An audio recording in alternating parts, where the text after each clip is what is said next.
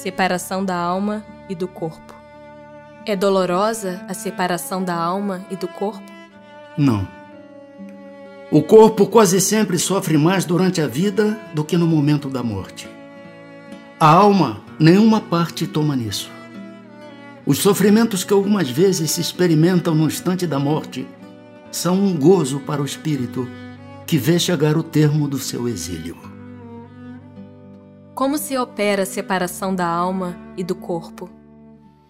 Frágeis os laços que a retinham, ela se desprende. A separação se dá instantaneamente por brusca transição? Haverá alguma linha de demarcação nitidamente traçada entre a vida e a morte? Não. A alma se desprende gradualmente. Não se escapa como um pássaro cativo a que se restitua subitamente a liberdade. Aqueles dois estados se tocam e confundem, de sorte que o espírito se solta pouco a pouco dos laços que o prendiam. Estes laços se desatam, não se quebram. A separação definitiva da alma e do corpo pode ocorrer antes da cessação completa da vida orgânica? Na agonia, a alma, algumas vezes, já tem deixado o corpo. Nada mais há que a vida orgânica. O homem já não tem consciência de si mesmo. Entretanto, ainda lhe resta um sopro de vida orgânica. O corpo é a máquina que o coração põe em movimento.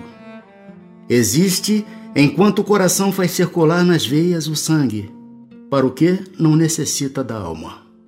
No momento da morte, a alma sente, alguma vez, qualquer aspiração ou êxtase que lhe faça entrever o mundo onde vai de novo entrar?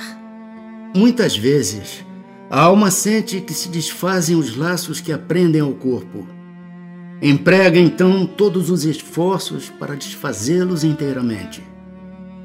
Já em parte desprendida da matéria, vê o futuro desdobrar-se diante de si e goza por antecipação do estado de espírito. O exemplo da lagarta, que primeiro anda de rastos pela terra, depois se encerra na sua crisálida em estado de morte aparente, para enfim renascer com uma existência brilhante, pode dar-nos ideia da vida terrestre, do túmulo e finalmente da nossa nova existência? Uma ideia acanhada a imagem é boa, todavia cumpre não seja tomada ao pé da letra como frequentemente vos sucede. Que sensação experimenta a alma no momento em que reconhece estar no mundo dos espíritos? Depende. Se praticaste o mal, impelido pelo desejo de o praticar, no primeiro momento te sentirás envergonhado de o haveres praticado. Com a alma do justo, as coisas se passam de modo bem diferente.